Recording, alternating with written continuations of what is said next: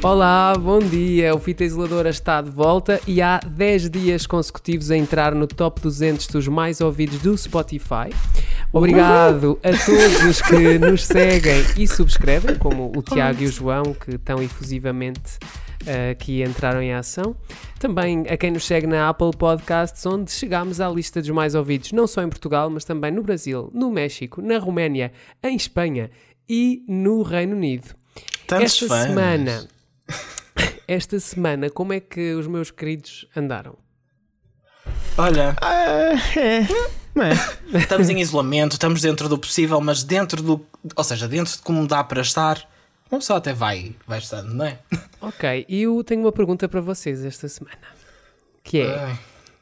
se vocês pudessem passar a passagem de ano com 12 pessoas... Ah não, desculpem, não, não é essa a pergunta, porque Jesus Cristo também teve um jantar com 12 pessoas e não, não correu bem. Ah, a pergunta é outra, que é, se é vocês o Judas? tivessem um familiar a quem pudessem dar uma vacina, a que Ah. familiar é que vocês davam a vacina? Se calhar Ah, eu também é pensei que melhor, tu ias fazer se calhar outra também é se- melhor também não ser esta pergunta. Desculpem, estou a ter esta indicação aqui da nossa, da nossa regi. A pergunta É que assim, eu se o meu tenho, familiar for um padre, talvez. Enfim. a pergunta que eu tenho para esta semana é: Ou o marido que estava à porta. no frango, vocês preferem a perna ou o peito? é? Ah, é essa. Eu prefiro o peito. Gosto Ah, é de essa a peito. pergunta? É eu a prefiro não pergunta. comer frango. Tu não gostas Desculpem de ser frango? Verdade. Mas imagina um frango, frango. um frango vegan. Mas tu Peito agora vegan estás a ficar. ou perna vegan? Tu agora Eu tenho que vegan. esclarecer os nossos ouvintes que eu não sou vegan, nem sou vegetariano ainda, mas estou a reduzir muito o meu consumo de carne, etc. etc. Porque eu não, é assim, carne, frango, etc. Sim, não me assiste, não é assim uma coisa que eu amo de morte, estão a perceber? Tipo, não fico triste se deixar de comer, mas dentro das, de todos os tipos de carne, frango, não sei o quê, frango é o que eu até gosto mais e prefiro São a perna. sempre assim, são sempre assim. As pessoas que Uhum. estão, que estão a virar para o outro lado. O, o frango, o frango é a última. É, sei lá, é a última a morrer. É a última sei. fronteira, é a última É a fronteira, última é a última saída. fronteira para o Fronteira. organismo. Sim, nós, sim. nós E vamos... o peixe, pá? O peixe também, há pessoas O também peixe que é, é o carne. Ah, peixe. peixe, peixe é carne. Atenção. O peixe Isto é é carne. muito este problema. Mas vocês ainda não me responderam e eu estou aqui para Sim. trabalhar, não estou aqui para brincar. Eu disse que era o peito, homem. Muito Tu já disse que era a perna. e não tu, percebi Pedro? só que tu disseste, ah, não sei o quê, não sei o quê, eu percebi que era o pior da perna. E realmente, ah, opá, eu gosto mais da perna. Aliás, Ah, a minha mãe... Sabes que há pessoas que gostam mais da asa. O quê? Não, há pessoas que gostam mais da asa.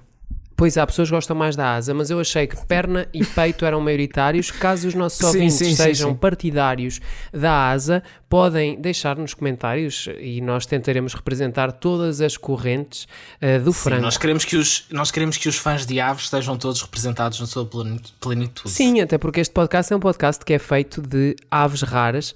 Oh, Ah, mas pera, pera, no fita isoladora, já que andei uma certa pessoa na ordem do dia, no fita isoladora cada um come o que quer. No CDS, cada um come aquilo que quer. Ela é a minha seguidora no Twitter. Beijinhos, Assunção. Nós não estamos aqui para falar do CDS. eh, porque isto é- não vamos deixar este podcast ehm, entrar aqui por terrenos pantanosos. Ehm, eu esta semana tenho aqui três temas alinhados, estão aqui à minha frente. Eu vou começar já pelo primeiro. Já sabemos quem é que são os nomeados dos Globos de Ouro americanos. O Ricardo Rodrigues vai juntar-se a nós para analisar eh, estes prémios. A TVI, estes prémios, a TVI estreou esta semana um novo formato de infotainment, esta manhã, não esta, na segunda-feira passada. Será esta a melhor forma de começar o dia? E parece que quem passa os dias na SIC é Marco Paulo. Falámos se o canal 3 tem de saber dizer adeus, adeus Vocês ouviram, vocês ouviram essa versão dele de, de, Eu ouvi de, por tua causa. de Bela Tchau? Cantei baixinho meu adeus, meu adeus. Eu nem sei que- É, não é tão grave. Ah, mas só para dizer uma coisa, o Marco Mas é Paulo passa dias, passa, é esta manhã, é esta tarde, esta noite, esta tudo. Sim. Eu achei Sim, sim. profanação. Achei, achei- Os globos, os globos de ouro americanos são os únicos que merecem existir, mas pronto. É verdade. Olha, é eh, este ano, este ano os Globos de Ouro portugueses não aconteceram, em 2020 não aconteceram, em 2019 foi aquele episódio do, do- da Senhora no Vestido, E depois em 2020 nada aconteceu. Vamos ver o que é que acontece. Agora temos para os Globos de Ouro americanos, já temos aqui o Ricardo Rodrigues na salinha de espera, porque foi divulgada esta quarta-feira a lista dos nomeados. A Hollywood Foreign Press Association, composta por aproximadamente 90 jornalistas de todo o mundo, escolheu mais uma vez os melhores filmes e séries do ano tenho algumas dúvidas relativamente a isto. Uh, este que foi também um ano um pouco atípico. A Netflix tem 42 nomeações e parte à frente. Foi um ano em que vimos quase tudo pelo streaming e há filmes como Mank de David Fincher e Os Sete de Chicago de Aaron Sorkin entre os nomeados, eles os dois da Netflix. Nomadland no drama, no drama e Borat 2 na comédia também partem com favoritismo. No entanto, há ainda algumas surpresas como The Prom e Palm Springs. Nas séries temos pesos pesados, Gambito de Dama, Normal People, The Mandalorian, The Crown e Schitt's Creek estão todos nomeados para as respectivas categorias e houve duas aparições surpresa, uma mais que outra. Foi Ratched e Emily in Paris, e foi mesmo Emily in Paris que pôs a internet à beirinha um meltdown. Nós agora temos o Ricardo Rodrigues, ele é amigo de Espalha Factos, antigo diretor de Espalha Factos, antigo editor de Espalha Factos, atual uh, autor convidado e uma pessoa que aparece aqui de vez em quando. Olá, Ricardo. Olá, bom dia a todos. Como estão? Como Estamos bem, estamos bem. Estamos bem, eu estou bem. E tu, como é que estás a viver esse confinamento? Está a ser vivido com, olha, com muitos filmes com, que agora vamos falar. Aproveito só E filmes para... da vida real ou filmes da ficção? Não, Os da vida real estão todos on hold. Também tenho estado a jogar Só o muito, Big Brother é que está aí. Sim, Mais nada. sim, Sim. é verdade. Aproveito só para discordar aqui com o Malheiro, porque eu acho que mesmo os Golden Globes dos Estados Unidos, se calhar, também não Sim, valeriam sim, a pena sim. existir. Eu sou fã de não haver Golden Globes. Nunca. Ponto final. Period. Porquê? Enfim. Porquê é que vocês sentem isso? Ah pá, eu pessoalmente acho que são uma cerimónia assim meio chacha. Pá, eu, a mim, eu, a mim eu, eu às vezes, é assim, claro que os Golden Globes são importantes para algumas coisas, como dar o kickstart da, da, da, da, award season, eh, fazer assim um pequeno introdutório ao- aos Oscars. Mas, mas na verdade eles, eles pecam com tantas decisões que aquilo. Há muita gente que vê esta cerimónia como previsões para os Oscars, mas sinceramente é, da, Sim, é daquelas sim. que até erra mais. Exato. Os BAFTA e isso são mais úteis Eu do que depois propriamente até esta. posso entrar nisso mais, mais adentro, mas a verdade é que os Globos de Ouro. É, não, é, é. É, mas, mas É, é para o pessoal de acaso, Hollywood a, a ficar bêbado na cerimónia. Eles estão lá a É, ficar é bêbados. muito, é. E eles estão sempre Mas a vocês andassem nessas coisas todas de prémios, vocês também não era de apanharem bebedeiras. Tu não, que tu não bebes, malheiro. Eu podia eu Já podia ir no local. Olha. Olha, bem bom. Pronto. Pá, como aqui, Bem. como aqui nós vemos as cerimónias sempre às tantas da manhã é um bocado difícil. Depois uma pessoa tem Sim, que trabalhar sim. no dia a seguir, porque aquilo é sempre um domingo. É um bocado difícil apanhar. uh, Não, se a gente estivesse lá era outra coisa. Bem, mas agora vamos falar de Sim, coisas que vamos, interessam. vamos, vamos, vamos. Lá, vamos O lá. que é que vos pareceu, eh, em termos gerais, o que é que vos pareceu o cenário das nomeações? Eu começava aqui pelos filmes. Uhum. Ricardo, o que é que te pareceu ao nível dos filmes? Qual foi a tua primeira impressão assim, ao olhares para a lista de categorias? Uma de coisa nomeados? interessante do- dos Golden Globes este ano é que veio, veio basicamente pôr outra vez na, na discussão do, do, do público, no geral, o cinema, não é? Porque o cinema foi completamente esquecido durante a pandemia, uh, pelo menos as estreias, não é? Porque houve muita gente, como é óbvio, que viu imenso cinema em casa. Mas em termos de estreias, em termos de ir a salas e isso, o cinema foi completamente esquecido durante este ano. Por isso, os Golden Globes também servem um bocado para ressuscitar aqui um bocado a importância do cinema. Uh, e, e a relevância que ele ainda continua a ter.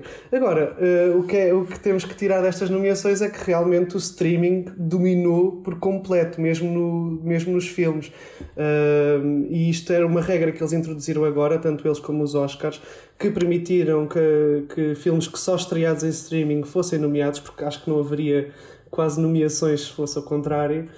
Uh, mas, mas deu para perceber que, na verdade, mesmo neste ano tão atípico, acabou por sair algumas coisas muito boas.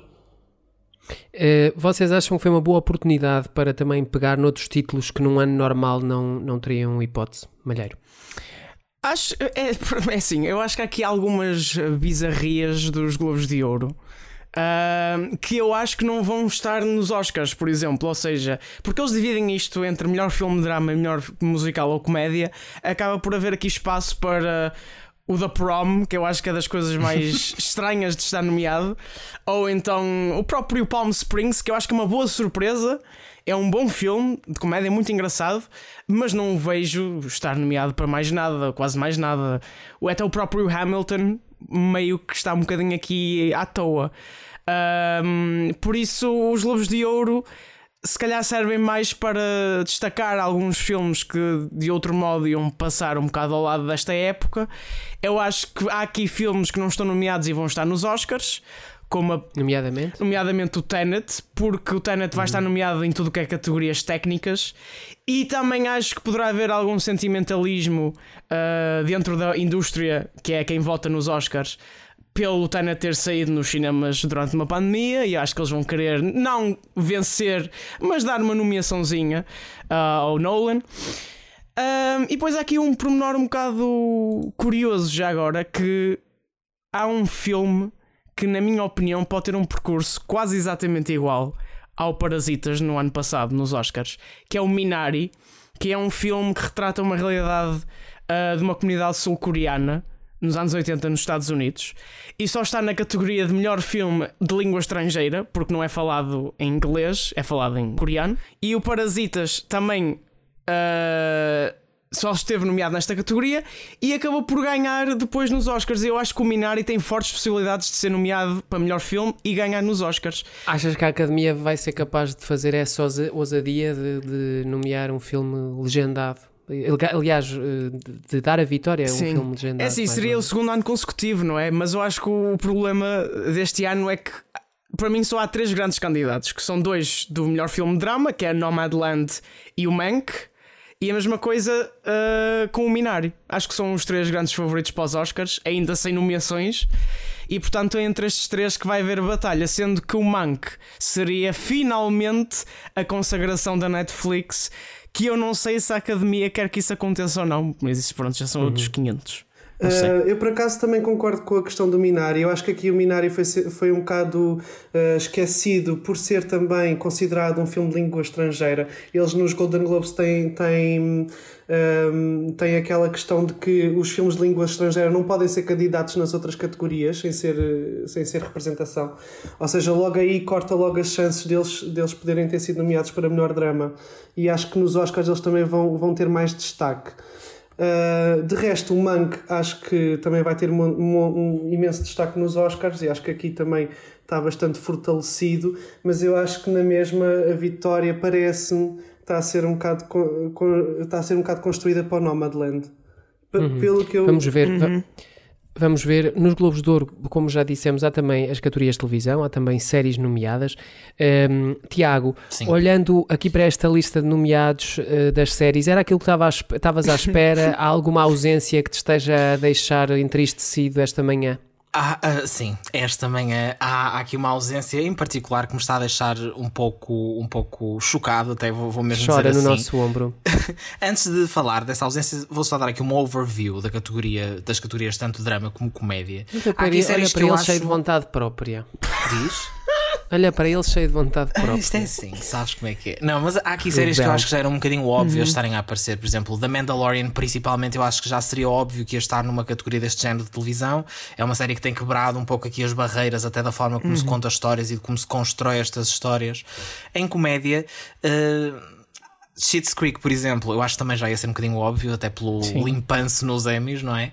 Há aqui uma série curiosa que eu acho que em Portugal não se tem ouvido tanto falar, que é Ted Lasso. É uma série que, principalmente lá fora, tem sido assim uma loucura. As pessoas adoram esta série, dizem que é uma comédia engraçadíssima. Eu ainda não tive a oportunidade de ver, eh, e é uma série que tem sido mesmo muito comentada. E eu acho que, ou seja, percebo porque é que ela está aqui. Eh, ainda não cheguei, ainda não consegui comprovar. Mas, mas, mas pronto. Também na comédia, fiquei contente com a nomeação que tem aqui da Flight Attendant. Também é uma série que aqui em Portugal, ela está na HBO. Não foi assim a coisa mais comentada. Lá fora deu um bocadinho que falar. Tem a Kelly Cuoco. Eu gostei muito desta série. Não é nada de genial. Gostei porque acho que é uma série bastante bem conseguida, muito engraçada, divertida, muito leve e que cai bem aqui. Agora, voltando ao drama. Que é um Fiquei muito drama. surpreso, é verdade. Fiquei muito surpreso aqui com Ratchet em primeiro lugar, porque Sim, sim. o que se sim. disse desta série eu não sei lidar, tipo, eu não Opa, percebo. sério. Acho que foi a pior série que eu vi nos últimos 5 anos. A sério. Horrível. Eu vi um tweet hoje que dizia. Isto é a prova, já não lembro quem é que escreveu, isto é a prova que tem que parar de dar ao Ryan Murphy O Ryan Murphy esta. foi muito levado ao colo nestes Globos de Ouro, é impressionante o da Prom e Mas o, por, por, e o por- porque, por exemplo, porque é que Hollywood não tem um lugar, não é? Nós temos que cancelar Também o do Ryan Murphy. Murphy. Olha, Hollywood é muito, muito. É uma série bastante boa, bastante bem conseguida. Sim, tem sim, os seus sim. problemas, há quem ache também. É melhor que o Qual é que é o problema? Qual é que é o problema que a série tem? Ratchet, eu não entrei no comboio do Ratchet, tenho a dizer. Não, não consegui Eu passar ali. entrei e, e quis sair a meio da viagem. É, Exato, eu também. Eu entrei pela fotografia, depois, depois saí, saí a correr, a sério. É uma tristeza. Mas porquê é que vocês acham que a série é tão grave?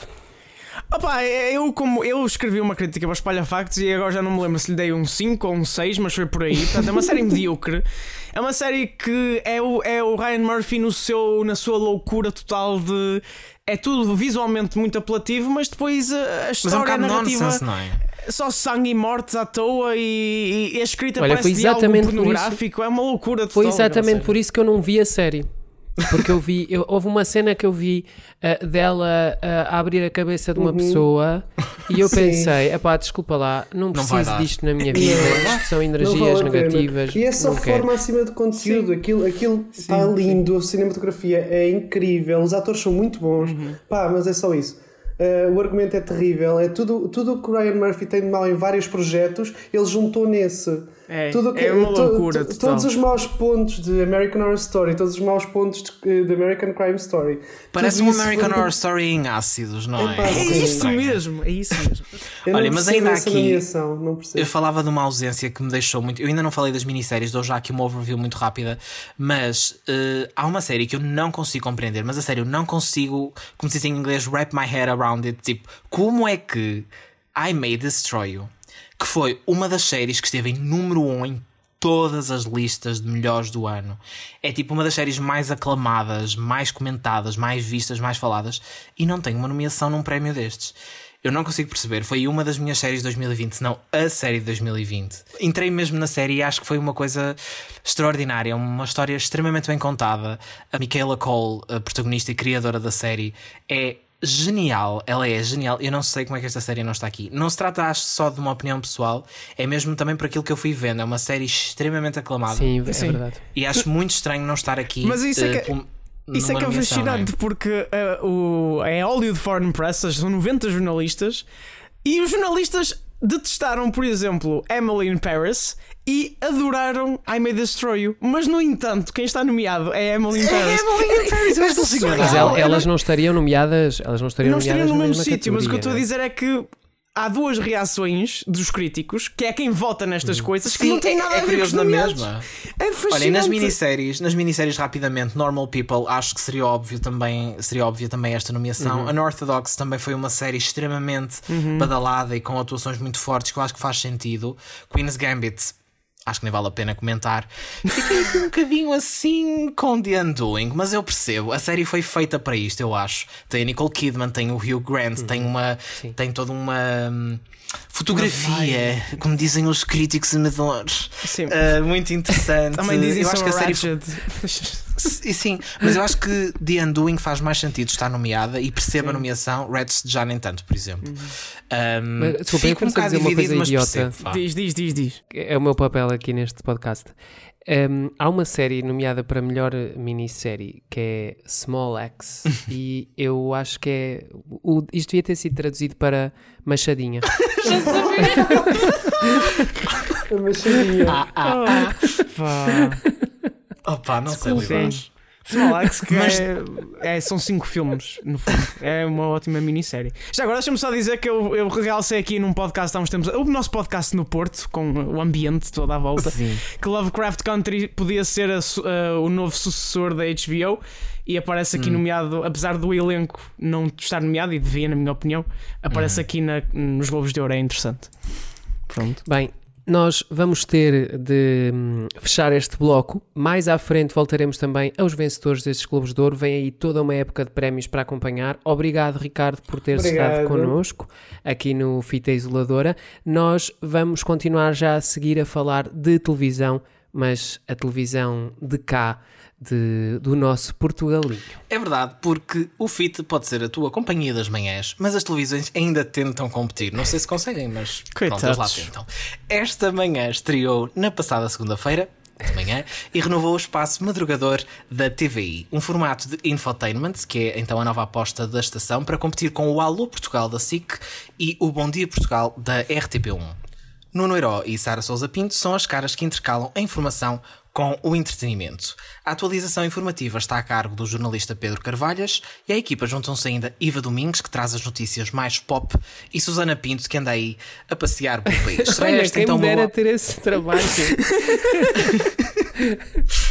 Pronto, olha, ela está a, fazer- está a trabalhar, pronto, com muito respeito. Né? Ah, com muita energia, às 7 da Ou manhã então- a chover ou em Coimbra e, e a gritar com uma alegria imensa. Meu Deus, quem me dera. Olha, no- na, Quem estreia dera. foi, na estreia foi aqui no Porto. Ela Bom logo, dia, Porto! Estava de noite e eu, amiga. Pronto. Será esta então uma boa aposta por parte da TVI ou será que há formas melhores de acordar? Para nos ajudar a responder, temos connosco o Ruben Ferreira, ele é redator dos Espalha Factos e marcou presença na apresentação deste novo formato da TVI. Olá, Ruben, bem-vindo mais uma vez ao Fio da Isoladora. Olá! Finalmente uma pessoa vem mais calma para, Bom este, dia. para este episódio. É. Não, isto hoje. Nós dizemos isto todos os episódios. Isto hoje está mal, está mal em todos. Pronto. Ruben, hum, tu que até foste à apresentação e já estavas aqui assim a fazer um. Como é que diz? Um aquecimento para a estreia do Esta Manhã. Qual foi a tua primeira impressão destes primeiros dias de programa? Ficaste convencido ou então lá está, como eu dizia, achas que há formas melhores de acordar do que ver aquele Olha, quarteto? eu acho que. Quinteto, aliás. Eh, Pois, aquilo ninguém, bem, ninguém sabe bem como é que aquilo é, mas eu acho que um dos pontos positivos é o facto de ser diferente, porque nós estamos habituados a ver sempre a mesma coisa Sim. durante há muitos anos e em todos os canais, e uma coisa boa deste programa é que é diferente. Agora, se é diferente para melhor ou para pior, eu ainda não tenho bem uma, uma opinião formada, porque eu vejo algumas coisas e penso, ah, que giro, e outras que penso, ah, Tu estás a entender estas, Ok. estes estas diferenças dos ah? Tipo, Consigo, sim. Uma boa intuação do A. Estás Sim, a sim, sim. As diferentes emoções Olha, do há um bom mime brasileiro com essa. Com Pois é, essa... pois é.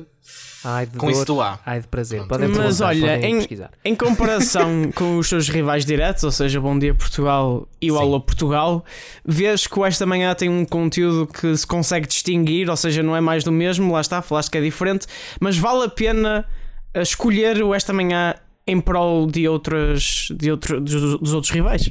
Eu acho que sim, porque os outros rivais dão o que dão há muitos anos, que é só notícias, hard news e coisas do género, entrevistas, né, não muitas porque é muito cedo.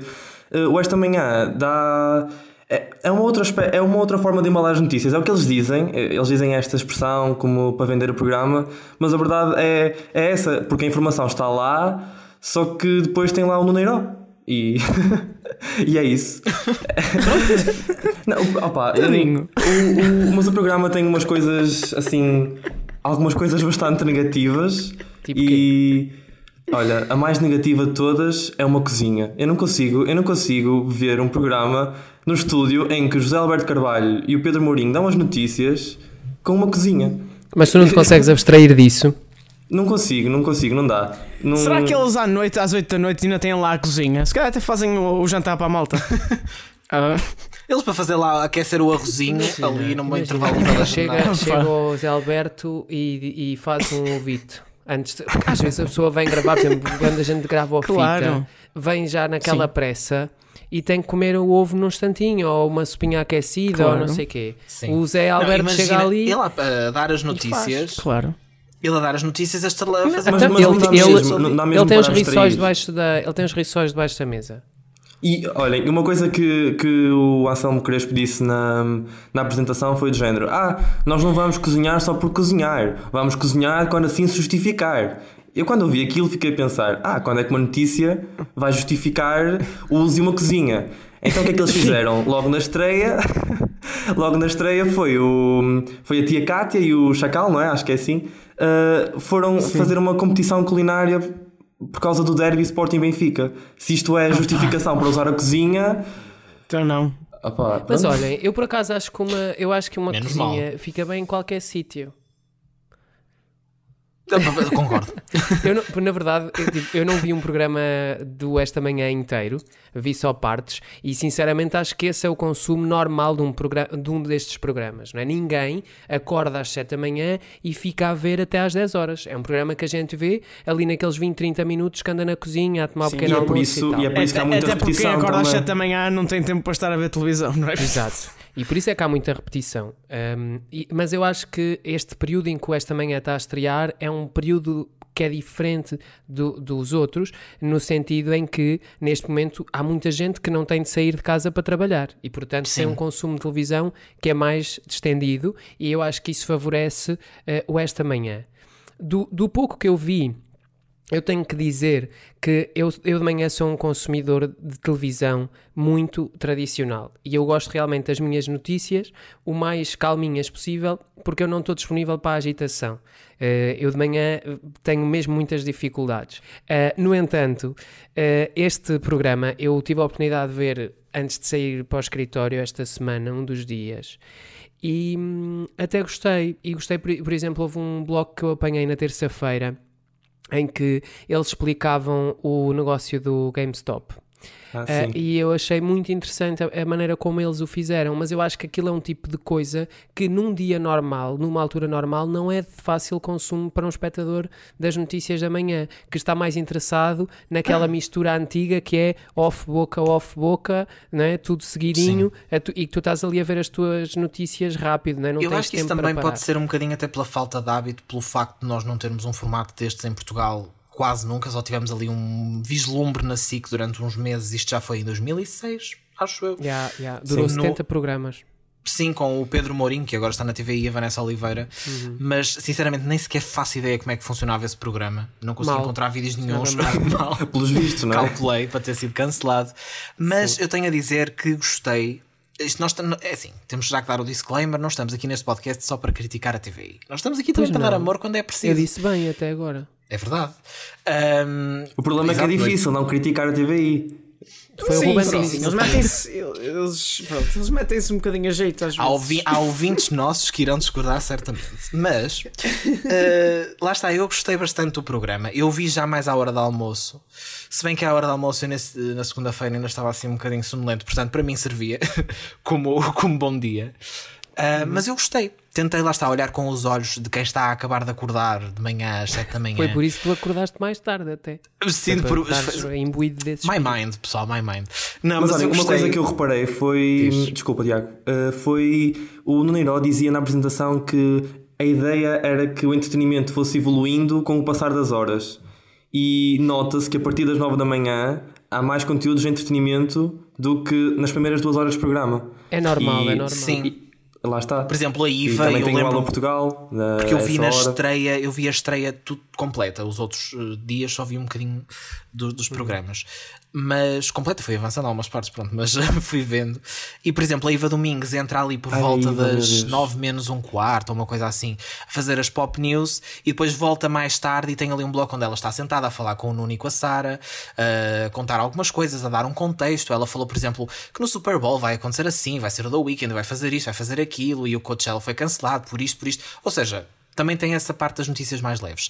E gostei, porque eu acho que gostei do facto de terem um espaço também bastante marcado para as notícias propriamente ditas. Muito, uma coisa muito mais jornal síntese, mas tem mesmo um espaço marcado para essa informação, não está ali com macacadas pelo meio. Um, e depois acho que isso é bom porquê? Porque não fizeram uma espécie de Good Morning America em que, em que é esteroides máximos e estão ali, não sei o quê, e falam do cãozinho que mordeu aquela outra e fiz, tirou uma foto e apareceu no Instagram e não sei o quê. Tudo misturado. Aliás, eles no Good Morning America assim quase que nem dão notícias assim grande coisa. Mas depois fazem uma mistura com o, vers- as versões, por exemplo, britânica ou alemã, assim uma coisa mais à europeia, que já é um bocadinho mais calminha, que tem uma vertente muito mais parada. Eu acho que eles fazem uma boa, um bom equilíbrio nessas duas coisas. Eu Eu, pelo menos coisa. achei. Só tenho a dizer Diz. que acho que é demasiada música entre a transição das notícias. Ah, isso é. Ah, isso, é. isso é. Exemplificando. Não, mas sabes, eu, eu- um dos meus pontos negativos é, nem é a transição. É enquanto está na parte do entretenimento, está sempre a dar uma música em loop. E é desnecessário, é irritante. Aquilo mexe, aquilo bulme com os nervos de uma forma. Fico doido com essas músicas. De Estão a manhã. ver como é irritante. Sempre, sempre, sempre. Eu não me importo que esteja a dar uma música, porque eu percebo. Eu percebo, por exemplo, quando eles vão para intervalo, quando eles vão para intervalo, em vez de meterem a música do programa assim, meia notícias, põem um, um hit qualquer musical, deu a Let's Love, deu assim, pronto. Isso acho giro, mas durante as conversas está sempre ali. É muito, é muito. Tipo, eu de manhã preciso de calma, não preciso de músicas a bombar. Tipo, tudo, eu gosto muito de genéricos de notícias, tudo bem. Eh, este em particular, nem gosto muito, não acho a música muito bonita, é mas eu até gosto. Eu Agora, estar ali a bater aquele batente durante não sei quanto tempo, eu fico louco com aquilo. Aliás, deixa aqui a dica também aos senhores que fazem a edição da Noite da SIC Notícias e que aquela música fica ali nos primeiros minutos do jornal, quase mais alto que o pivô, parece uma coisa frenética. Calma, nem de manhã nem à noite não é para uma pessoa estar. Sim. Eu já não tenho idade para essas brincadeiras. Mas agora, queria dizer que o que eu gosto mais no programa é a Iva Domingos. Sim. Eu adoro a Opa. Iva Domingos. Ah pá, eu, te- lá, eu tenho. Eu acho que o, primeiro, o episódio de estreia na Vai segunda-feira. Eu acho que o que passaram da Eva Domingos foi o ensaio geral. Acho que aquilo Ela não- engasgou-se um bocadinho aquilo não era- Não vi, não vi a estreia, não vi a estreia. Vi, vi, vi, vi na terça-feira. A Iva estava a gritar notícias. A Iva não estava a dar notícias. A Iva estava a gritar notícias. Eu não achei. Eu, quando Vou vi aquilo, eu, aqui. eu, ui, ui, o que é que se passa? Mas depois Pá, mas no. está muito terça-feira. Mas se é para ficou- falar de gritar, mas é para falar de gritar, nós temos que falar da Susana Pinto. é demais. Mas é um gritar É diferente. É um gritar diferente. Porque achas que ela, porque como é mais velha, tem mais posse no gritar? Tem um gritar que é Eu mais. queria ter dela. a energia dela. Eu nem às 5 da tarde tenho a energia que ela tem, quanto mais. Olha, eu acho a Susana. Pinto um ponto positivo do programa. Agora, mas a Iva, Uhum. a Iva de pé ali a, a ler o teleponto, mas estava mesmo a gritar. Eu não estou a exagerar. Opá, Ela se não- calhar estava sem retorno do som, será? Olhem, eu tenho a dizer que. Eu tenho a dizer que também gostei do programa, não vou estar aqui a malhar na TVI também. Vamos lhe dar uns des- um descanso. Correu bem. Eu- Olha, eu acho que esta Eu- estreia eu- das últimas estreias da Sim. Uhum. TVI foi das estreias que, que eu gostei mais. Eu acho que foi, foi agradável. Eu sou uma pessoa que não gosta muito. Por exemplo, já vi isto na TVI: um bloco de desporto no Jornal das Oito ser sobre um crocodilo que invade um campo de golfe. Não pertence ao Jornal das Oito. E eu estava à espera que fosse, se calhar, ainda pior neste espaço, mas não foi. Foram notícias interessantes. Tinha a síntese das notícias relevantes do dia e também tinha notícias mais leves. Uh, mas que tinham interesse, que tinham conteúdo, como a explicação da, da GameStop. Acho que foram muito inteligentes hoje, hoje não, quarta-feira, uh, ao fazer a promoção a uma reportagem que deu no Jornal das Oito e tiveram lá alguém a explicar a reportagem e, e o conteúdo da reportagem. Acho que é não só interessante ouvir, como também é uma boa promo para mais à noite no canal o que é que vai dar. Eu acho que tem funcionado bem e eu não sou contra infotainment, eu acho que tem que haver, lá está, um equilíbrio uh, correto. e Eu acho que até agora a TVI soube equilibrar uh, entre o entretenimento e a informação. Olhem, antes de passarmos a umas questões mais técnicas, pergunta, já que estamos a falar dos apresentadores, falamos também dos dois Mas uma principais. música. Sim, dos principais, Sara e Nuno. Rapidamente, o que é que vocês acharam desta dinâmica? Olha, eu gosto muito da Sara. Mas eu gosto muito da Sara. Eu, que- eu também eu concordo contigo, Ruben. Eu, eu, ela, como pivô regular, eu gosto muito dela, acho-a muito talentosa. Olha, eu gostei, eu gostei da energia do Nuneiro. Eu acho que a Sara ainda não está, um boca- não está dentro do seu elemento. Neste, nesta que- versão, não é? acostumar-se. Acho que, aliás, acho que a dupla ainda não, está, a dupla ainda não está assim alinhada. Mas também não, não, se não, faz, não está alinhada. não se faz uma dupla em dois dias. Sim, mas, é mas eu não, acho não. que este é aquele tipo de não está a funcionar a 100%, mas está lá. Vai- está lá vai qualquer chegar lá. Eu também não acho é? que sim. Eu, eu acho Sim, mesmo que a Sara não, está, não é penoso. está, está, está perfeita no papel. Ou melhor, vai ficar perfeita, mas está, Está, muito boa. exato, está a evoluir. Ela tem 25 anos, ela dá esperança a jovens que querem trabalhar em televisão. Sim. Por favor. Não, é assim, eu queria eu até podia trabalhar em televisão, mas não me ponham às 7 da manhã, por favor, metam-me à noite. Eu digo uma coisa: se alguém me metesse a fazer estas Meu coisas Deus. dos diários da manhã, eu despedia-me na hora. Isto não dá. Não há, não há estrutura. Sabem que eu antes, quando era, quando era mais novo, também dizia isso, mas eu acho que agora, se tivesse de fazer assim uma coisa. Mas também és idoso agora. pronto. Fazia. Eh, aliás, eu durante alguns meses fiz programa da manhã quando eu fazia rádio e hum, era, era Sim. penoso eh, chegar lá, mas depois Pois. quando me sentava à frente do microfone para trabalhar Sim, era sim, sempre sim. a bombar. É a magia depois, quando chegava, depois, quando chegava à casa à uma da tarde, dormia. Pronto. Pois. Este, este programa também é um programa da manhã.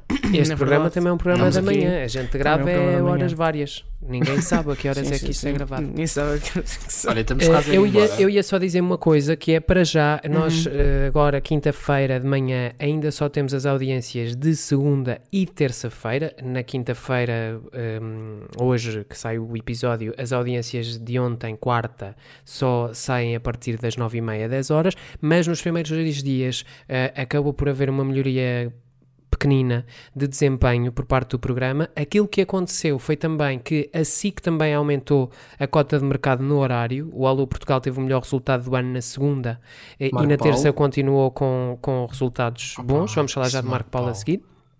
Ehm, e o Bom Dia, o Bom Dia Portugal foi quem se ressentiu mais eh, deste, deste cenário e pode aqui surgir uma oportunidade que nós já falámos há uns meses num especial grelha de transferências aqui neste feed do Fita Isoladora, que é a renovação daquela manhã informativa da RTP, que eu, é a minha preferência, mas que está um pouco O morta. Bom dia precisa de um revamp, sim.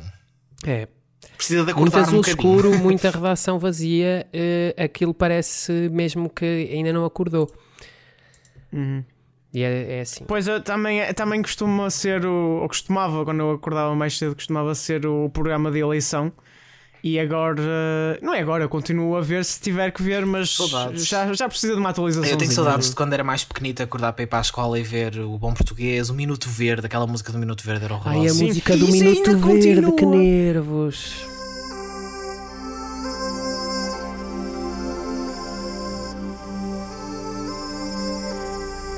Isso ainda continua. impressionante. Mas era a antiga, não é esta que está agora, mas a música antiga, antiga do Minuto. Verde até vómitos me dava. Bom, isto era um bloco sobre a TV e acabamos a dar umas dicas à RTP1, assim de graça, porque nós somos muito generosos. Ruben. Ficavas verde com o minuto verde.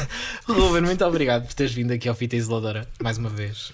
Obrigado. Olha, deixa-me só dizer que Diz. a pessoa que descreve os oráculos do esta manhã pode, pode estar mais atenta, porque nas três emissões que, que já vi há tantos erros ortográficos. Eu, eu não consigo. Sabes como é que é? Não, eles não têm bom português, pessoa- eles lá não têm bom português, isso é no canal 1. acordar.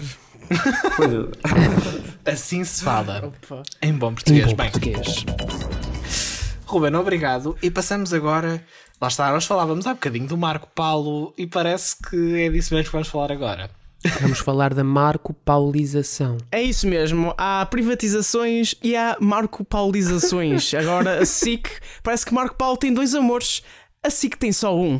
É o mesmo cantor de música ligeira, concorrência habitual nos dias de estreia de Cristina Ferreira, agora também surgiu quando a TVI lançou esta manhã. Mas porquê tanto Marco Paulo na SIC?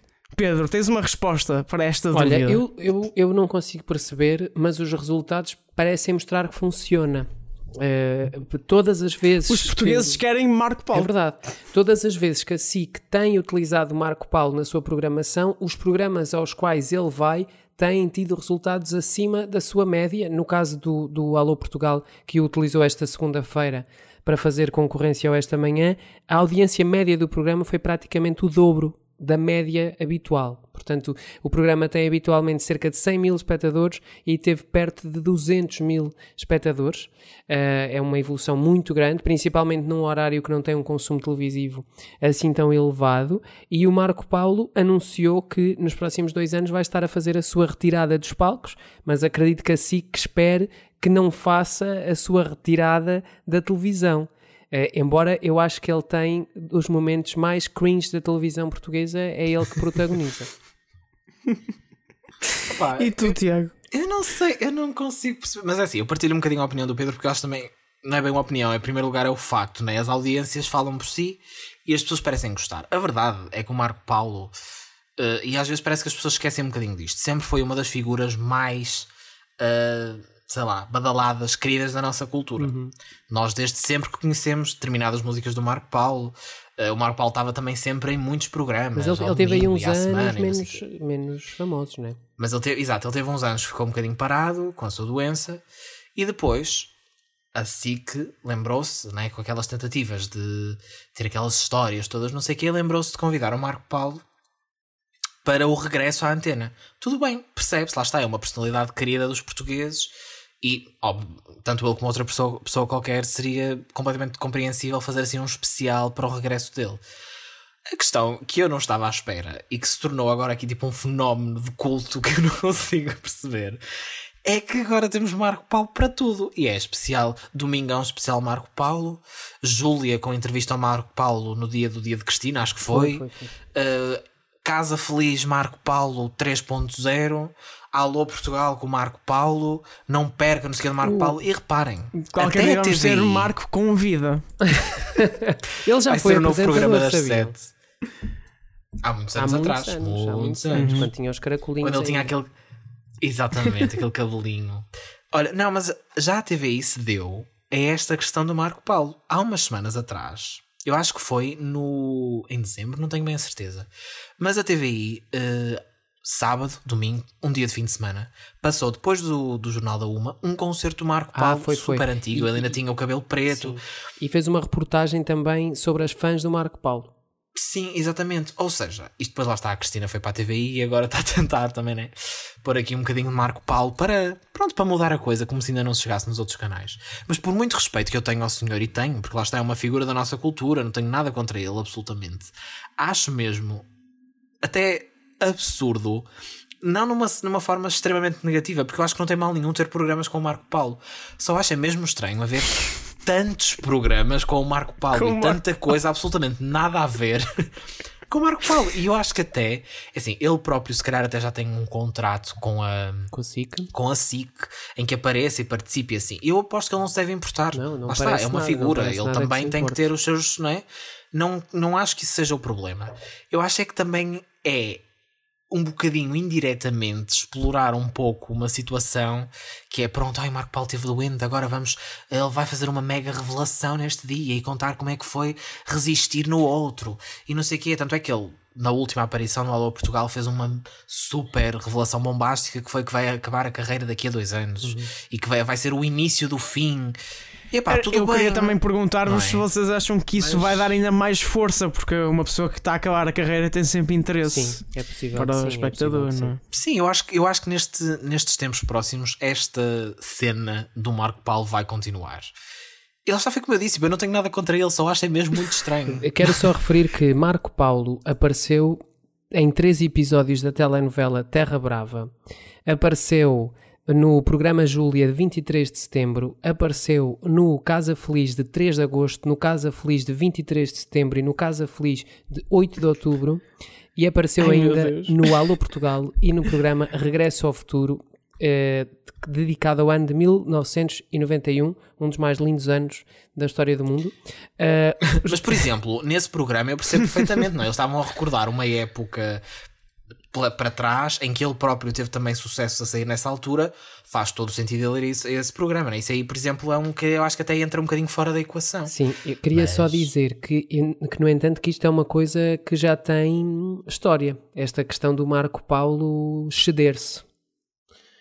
Porque Marco Paulo foi apresentador de um programa de horário nobre que se chamava Eu Tenho Dois Amores. Foi transmitido pela primeira vez em 1994. O programa, quando começou, teve encomendados 13 episódios, acabou com 91. Meu Deus, É verdade. que máquina, nossa senhora. verdade. Lá máquina. E vocês sabiam que Marco Paulo participou na noite eleitoral de 1995 da RTP? Ah pá, isso é, isso é, É verdade. isso é um facto E incrível. Irã Costa Sério. também. é o que diz no Será- IMDB. Olha, Estou absolutamente chocado que não tenha estado na SIC para comentar os resultados das presidenciais. Imagina. Triste. Tivemos o Ricardo Araújo Pereira, foi, foi, foi, foi quase. Eu, eu que- Foi quase. também queria perguntar, e começava pelo Pedro, se esta aposta é excessiva no Marco Paulo, porque lá está, tem dado resultados, mas se isso não mostra que a SIC neste momento está um bocado à rasca de ideias Pois, para Pois, concorrer, porque isso. estão sempre a recorrer à mesma dizer arma. isso. Há duas coisas, há duas coisas na SIC que, que se usam, não é? Que é o Marco Paulo e o cenário da Casa Feliz. É, ela por ela, não sei qual das duas coisas é mais usadas, acho, acho que mesmo assim é o cenário da Casa Feliz. E e isso revela, não sei se falta de ideias, mas revela pelo menos poupança. E, e aquilo que, que eu tenho sentido da parte da SIC nos últimos meses é mesmo uma grande poupança. Parece que a grelha é gerida eh, até ao último cêntimo, tipo, o mais possível, tipo uma grande poupança, uma grande eh, contenção para garantir que tudo corre bem. Eu acho que também a SIC apostou aqui numa linha de prudência, que foi, isto a pandemia ainda não acabou, nós não sabemos como é que as coisas vão ser e nós vamos continuar a conter e de alguma forma foi uma opção segura. Porque, por exemplo, eh, eles têm as noites do, do fim de semana com a máscara já todas garantidas, têm as gravações também bastante adiantadas do Hell's Kitchen. Ehm, Já estão quase a acabar mesmo. não se estão a meter em nenhum problema com gravações de entretenimento, está tudo a ser muito calmo. As duas novelas também vão com uma frente de episódios boa, só que depois estão mesmo a conter muito investimento. Eh, e tu vês isso naquele programa da tarde do sábado, o Regresso ao Futuro, que é feito tipo numa outra parte do cenário de Casa Feliz, ou uma- eles adaptaram, aquilo é meio-meio, e, e têm feito aqui uma constante reutilização e uma reciclagem, e eu acho que isto revela mesmo que eles estão em poupança. Mesmo à tarde, agora eles têm linha aberta de segunda a sexta, não compraram nenhuma novela, não, não fizeram nenhum investimento adicional. Vem aí agora uma nova novela brasileira, não se sabe para que horário, mas é tudo apostas de relativa segurança e de relativa poupança, e para já está a funcionar. Eh, verdade seja dita, a SIC, Sim, verdade. eh, a SIC estava a ver a TVI a aproximar-se até dezembro. Em janeiro, também com a ajuda dos jogos da, da Taça da Liga, eh, voltou a ganhar alguma vantagem, mas parece que esta estratégia de contenção tem estado a funcionar. Ou seja, a SIC tem estado a deixar a TVI fazer apostas e tem deixado a TVI fazer investimento e de alguma forma tem visto a TVI a, a perder quase sempre. Portanto, a, a TVI está a Pois fazer é, um é grande exato. O investimento a curioso é isso. O curioso é isso, é eles não, ter, não fazerem um investimento mega estrondoso e mesmo assim podem em certas ocasiões ficar um bocadinho abaixo, em certas, mas mesmo assim mantêm sempre ali taco a taco e, e lá está, muitas vezes acima. Sim, com coisas com é custos é muito curioso. baixos. Vamos, vamos falar, por exemplo, do, do Patrões Fora. O Patrões Fora, desde que estreou, liderou sempre, em todos os horários que foi emitido. E deve ser A única vez que não foi na das ideias mais low cost possível. Sim. Sim, e estamos a falar dos, novos, dos programas de daytime de fim de semana, que são todos, por exemplo, não há um estúdio novo para um desses programas. O Estamos em Casa é o estúdio da Casa Feliz por si só, Uhum. já está certo e dito. O Regresso ao Futuro é o estúdio da Casa Feliz. O Domingão, ok que é cá fora, mas pronto, é à porta da SIC. E era o enfim. antigo estúdio do Olho Baião, também. também. O estúdio do Olho, ao Banhão, do Olho Baião de manhã, agora o Domingão vai sair dos domingos de manhã, vem aí Olha a SIC. o Olha a SIC. Vamos lá ver o que é que é. Que eu tenho a ideia que das duas, uma, ou vai ser no estúdio da Casa Feliz, ou então vão reaproveitar o estúdio que era do do Olho ao Baião, provavelmente, para fazer aqui um bocadinho, umas cores um bocadinho diferentes e está lá. Sim. Ou seja, Eles já tinham mudado a cor, ter- já tinham mudado a cor ter- desse estúdio. Ele já estava a ser usado com outra cor no outro cenário. sim, sim. Mas eh, mantinha-se muito parecido. Se calhar às tantas vão renovar aqui um bocadinho as cores e a decoração, pôr assim uma coisa mais sala de estar, tipo programa da Cristina barra Casa Feliz e pronto. Olha, eu só queria, só queria dizer que ele já foi a tanta coisa, o Marco Paulo, que agora eu faço aqui uma aposta neste programa de que num dos episódios do Hell's Kitchen ele vai ser um dos convidados a provar os Olha, pratos dos concorrentes. Quase certeza. Imaginem. Acho, acho que é nesta nota que nós podemos mesmo ir embora. Uhum, Sim, eu acho que sim. Foi bom. Mas há mais, há mais coisas boas, não é, João Malheiro? Há coisas que estão sempre disponíveis em espalhafactos.com, artigos, reportagens e entrevistas sobre Artigos. filmes, séries, televisão e não só. E claramente, além dos nossos episódios às quintas-feiras, temos também às segundas, quartas e sextas as nossas recomendações no minuto. Eu ia dizer há pouco, antes de vocês me interromperem, não estou a brincar, que apesar, brutamente, apesar de eh, irmos embora hoje, não vamos para lado nenhum. Tal como o Marco Paulo na SIC. É verdade, ficamos sempre por em casa. É verdade, mantenham-se seguros, até que os números agora estão a ser mais animadores. Portanto, é, é um. Portanto, fazer força Fiquem agora. em casa, pessoas, por favor, se puderem, obviamente. Esquecemos de. Assim, isto é um bocadinho óbvio. Não dissemos isto nas outras vezes, mas claro que se não puderem ficar em casa, tomem todas as precauções, estamos com vocês. Mas se puderem, fiquem em casa. Sim. E se puderem, façam festas sozinhos. É Sozinhos, verdade. ou então com quem Sozinhos. tenham em casa. Celebrem-se a si mesmos, zoomzinho. a vós próprios. Já dizia a Carly Rae Jepsen, Party for One. Mas não é Exato. com a Carly Rae Jepsen que vamos acabar o episódio de hoje. Com quem Hoje é, não. Pedro? Hoje vamos terminar o nosso episódio com uma banda portuguesa. Eles chamam-se Dream People. Este é o primeiro single do novo trabalho, chama-se People Think. É com este ritmozinho que vamos despedir-nos hoje. Voltamos na próxima quinta. Até lá, fiquem bem. Até para a semana. Boa semana.